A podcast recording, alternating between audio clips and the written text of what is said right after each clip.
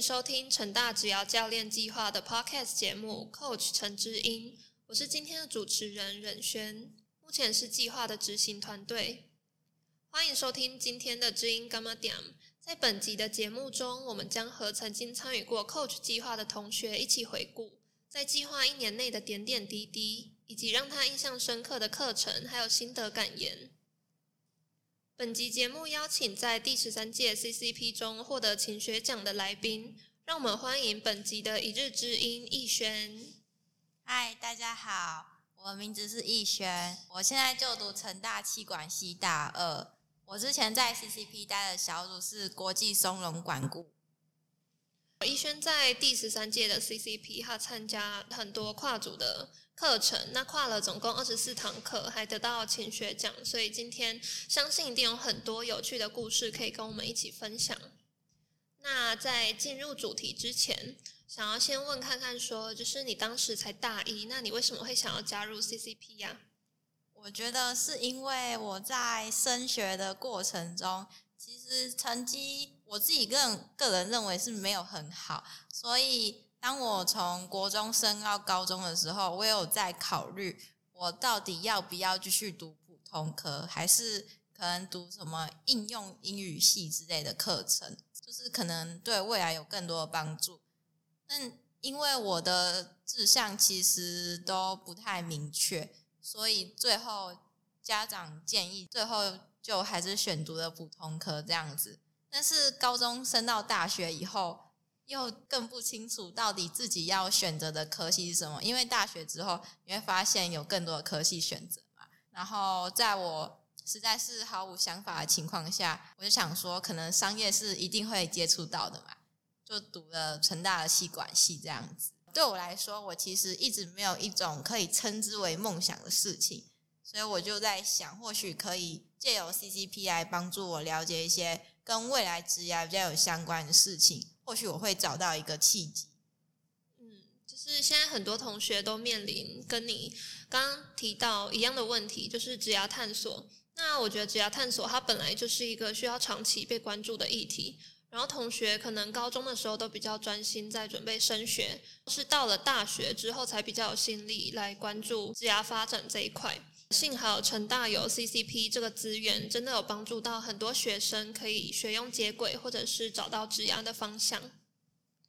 那我很好奇，就是你是在一个不太有未来目标的状态下加入 CCP，然后还拿到勤学奖。那想问一下，说你为什么会想要参加这么多跨组课程？然后可不可以分享一下你的动机？就是我被那些课程吸引了，我觉得很多企业开的课程都蛮有趣的。像是我蛮常选择工作坊，因为这个课程它是教练跟着我们一起做，就是不会只有教练在前面讲授要教导的内容，因为教练会帮我们分组，然后我们就会进行小组讨论。小组讨论后，可能就是要能够回答出教练给出的问题，所以这是有蛮多的动手做。我觉得在这个方面，其实可以。让我真正学到东西，比起单纯一对多的授课，这种互动性很高的，对我来说会更有帮助。所以就是因为这个契机，我就参加了蛮多跨组的课程。嗯，了解。那在这么多课程里面呢，你有没有觉得让你印象最深刻的？这个印象最深刻的课程，对我来说很难决定诶，因为真的蛮多的。那如果要举其中一堂的话，我会选择赵成生教练所开办的营运管理有什么？关于企业经营，也关于人生经营。这一堂课真的是大开我的眼界。就我之前的想法，很容易被一些既有的视角局限。但是经过教练他的分享之后，我反而觉得在于职业的选择上，我们有更多的可能性。举例来说，我之前会很担心，我第一份工作就找到了我不喜欢的，然后要勉强自己一直做下去。但其实不是这样的，就是你可以先把这一个你找到的工作做好，然后你可以换部门啊。就是我之前完全没有想到，哦，对，可以换部门。那。想要问一下你，就是在上完这么多课，你觉得这些课程对你有没有什么样的改变或者是影响？就像我刚刚说的，我觉得我的眼界因此被扩展了，反而知道自己有更多的选择。那接下来想要问一下选课的方向，就是 CCP 在一个学期中一共开了这么多课程，那你是怎么从这么多元的课程当中去排序，要选哪一个先，哪一个后？因为在我们 CCP 的官网上面，它其实每堂课程都会附上相关的课程注意事项，那我就会从课程注意事项来看那些。课程主要教的是什么东西？如果是我自己选课程的方式，我通常是以自己的兴趣，就是有关于企业参访，或是有关于商业相关的课程。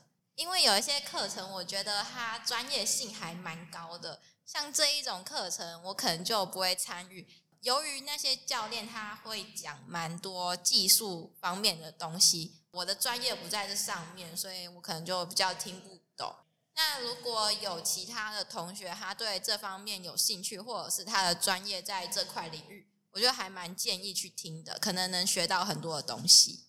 嗯，因为我们课程很多嘛，你有没有一些是你很想要选，但是因为冲堂，所以你只能忍痛放弃的课？然后可不可以跟我们分享一下你是怎么做抉择的？有，我觉得我对于巨阳实业的课程一直都蛮有兴趣的。只不过经常冲堂，在大概学期末的时候，巨阳实业有开一个去他们台北公司参访的课程，但我真的是很伤心，因为我那一天要期末考，没错，所以，唉，所以我就没有去了。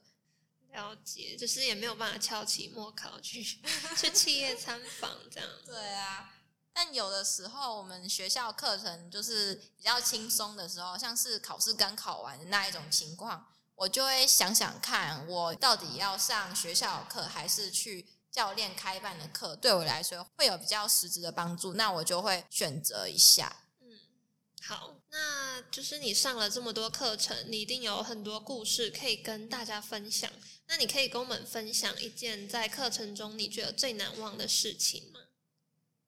这个问题正要说也是蛮多的，那其中一件就是我觉得是教练本身，在我们去器餐的时候，教练其实很常请我们吃好吃的餐啊，下午茶点心，就是一定要让我们吃饱再回家。我就觉得教练真的是非常暖心，或者是。其实，在整个课程或者是企业参访当中，教练都会经常询问我们：大家有什么问题吗？或者是有任何疑问都可以提出。而且教练他不会只询问一次，就我觉得这是一件蛮贴心的事情。通常同学都会比较害羞，就不敢问这样子。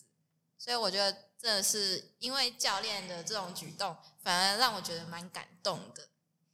对，很多教练都蛮热情的，就是在企业参访，我们常常会有很多点心、下午茶分给同学。然后接下来想要问你一下，就是大学生活这么忙碌嘛？那你在课业、社团跟家人还有 CCP，你觉得你是怎么做排序的？我的排序是课业跟 CCP 会并排第一个，然后再来就是社团。最后是家人。对我来说，课业跟 CCP 其实他们的权重有点不分轩轾。那我就会看，如果是遇到比较重要的大考啊、期末考这一种，我可能就会把 CCP 的课程量减少，还是要以学业为重。那如果我今天学业课程比较轻松的话，那我就可以安排比较多的 CCP 课程。那再来就是社团。因为我的社团它其实是在期末的时候才会比较忙，所以社团这块就还好。主要是 CCP 的课程，它都是你可以自己选择你要参加多还参加少，就自己报名就好了。所以这方面其实不会太难调整。家人的话，我觉得我大概是一两个月会回家看他们一次。因为我那个时候是大一，可是我就是觉得比较还好啦。但是有些人很想他家人的话，可能就是每周回去，那也是有可能。了解你在这五个东西的排序之后，想要问说，很多我们的课程呢都是晚上的时候才有开，那你是怎么在一天的学校课业轰炸之后，还可以保持体力上晚上的课？我觉得，如果你的内在动机很强的话，其实你会想这么多，就是会想要去听那一堂课。就算有的时候觉得体力不足，但是因为有的时候这些课程它只是比较类似讲座型的，那你就可以在台下静静的听，那有疑问的时候再问教练，这样就可以了。如果是工作方的课程的话，那我觉得你就要衡量一下你的心力是否充足，因为工作方蛮需要高度专注，以及需要小组讨论之类的，会比较辛苦一些。但相对而言，他也会学到更多的东西。了解，想问一下，就是你觉得 CCP 跟其他活动不同的地方在哪里？我觉得，举例而言，学生活动类似我们成大的 CUL 生活体验营、成大单车节啊，或者是登大人这类型的活动，它会比较像是交易性的，就是我们这些学生会去当工作人员去筹办这个企划，可是过程。比较讲求的是你怎么去把这件事做好，以及团队合作，所以重点在于人与人的互动。我觉得是这样子。那如果是社团的话，大家比较像是因为一个兴趣而聚在一起的，那你们就会一起去研究，或者是开发更多的去学习这些有关于你们感兴趣的事情嘛。那如果是讲座的话，它就比较像是一种单一主题、单一场次的，它其实不是一个连贯性的东西，它的主题就会比较多元。但是有的时候你只听一堂课，不一定学得到很多东西。相较前面三者而言，我觉得 CCP 它是一把只有我们参加企划的学员会拥有的钥匙。它可以为你开启一个特殊的管道，让你去接触各种企业。其实也是在为我们的未来职涯做好准备，这样子啦。因为 CCP 它是一个只有在成大举办的活动，所以我觉得这是一个非常珍贵的资源。尤其是我们在 CCP 里面有开设许多企业参访的课程嘛，那其实在于在我们气管系里面这些。企业参访，他们要互相配合合作这一种，你要去参访都是要上千块钱的。可是如果你是在 CCP，只要你是我们的学员的话，那你要参加什么都可以，大家都有资格去报名这些课程。所以我是觉得 CCP 的资源真的是很珍贵。那这样听你说起来，感觉 CCP 的 CP 值真的很高诶，就是又免费报名，又有这么多资源、教练可以让你咨询，然后有时候还有点心啊、下午茶、晚餐、食物之类的，然后有时候还可以去企业参访的话，还可以乘车回家。乘车回家。那下一题想要问逸轩，就是如果分成人、事、物三种分类的话，你觉得最有收获的是哪一个方面？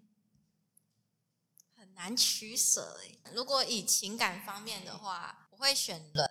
我在 CCP 里面，因为常常跨组的关系，所以我认识到了很多现在还会一起聚餐吃饭的好朋友。这对我来说其实是很开心的，因为我完全没有想到还会有这样的机缘。嗯，就算一个一个 bonus 这样。来 CCP 真的，一夕之间就认识很多同学，就是不分年龄，然后还有很多不同企业的教练。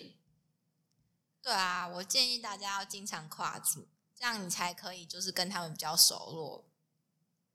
好，谢谢逸轩的分享，就是感觉你有一个很充实的一个学期，然后也发生很多很好玩、很有趣的事情。那你有没有觉得 CCP 的活动有哪些是蛮符合你的期待的？那除了原本的期待之外，是否还有其他对你来说有一些小惊喜的部分？我当初非常的想要参加气餐，计划开始后，我好像参加了八堂。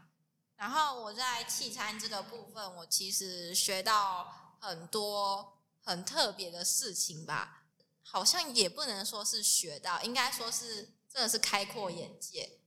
像是如果你没有去过汽餐，你可能不会注意到各种公司他们的风格，一些公司的氛围真的是大相径庭。像是有些公司，他们给我的感觉就很像一个家，它就是比较小、比较温馨。那有的公司好像可以包办你生活所需的一切，什么健身房、游泳池、餐厅，或者是有一些可以大型聚会的场所。你也不知道说什么，就是哇，原来还有这样子的公司。在经过企业参访后，就会感受到很多原本都没有注意到的事情。你可能一开始在面试公司在应征的时候，你可能只会想，哦，这个公司很有名，我觉得他一定很厉害，我一定要去面试。但是呢，你不会考虑到这些公司背后的氛围、气氛、提供的福利。真的要自己进去他那一家公司看过后，你才会知道他们公司是呈现什么样的感觉。我觉得这点对我来说是蛮特别的一个经。再来就是，再来就是因为参加 CCP 的关系，我多了非常多的机会可以直接问现在就在企业就职的教练们。我觉得这样子的 CP 值是非常高的，比起去问一些周遭的长辈啊，或者是朋友，都没有直接问教练来的精准。这一点我觉得蛮符合我当初的期待。其中，如果是小惊喜的话，我觉得最特别的是，我参加了这个活动后，认识了很多朋友。就像我讲的，啊，真的超开心啊！好，刚刚就是有听逸轩有分享到有去那种好像蛮豪华的企业参访，是吗？有没有方便透露一下是哪一间公司的企业参访啊？偷偷说，我说的是联电。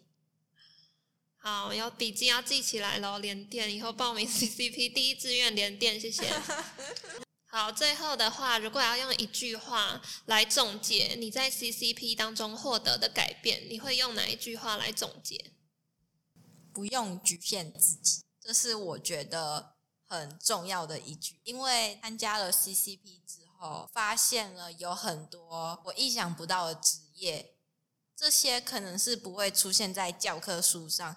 但他们确实存在，并且是非常有趣的工作类型。在我接触 CCP 之前，我不会想到那么多，我可能就是透过教科书啦、网站提供的资讯来选择我大概未来要做什么事情。但当你真正去接触，真正有一个管道让你直接去了解这些事情，真的是会大开眼界，看到原来你可以拥有更多的选择。比你想象中的更要多，这是我觉得参加 CCP 后对我来说最意义深远的事情。所以我希望大家可以不用局限自己，你可以真的去多尝试，参加 CCP 也是一个不错的尝试吧。好，谢谢逸轩今天接受我们的访问，带给我们许多关于 CCP 课程的资讯，也跟我们分享很多自己的成长跟转变。希望今天的分享也让听众有所收获。再次感谢大家的参与。最后，想要提醒大家，本次第十四届的 CCP 计划小组员的报名时间到十一月二十七号。本次计划参与企业众多，机会难得，要参加要快哦。执子之手，大手牵小手。期待每一集的 Coach 嘉宾都能分享个人知能、生活阅历，也倾听同学提出的问题。成为陪伴着每位同学的知音，Coach 陈知音，我们下集见。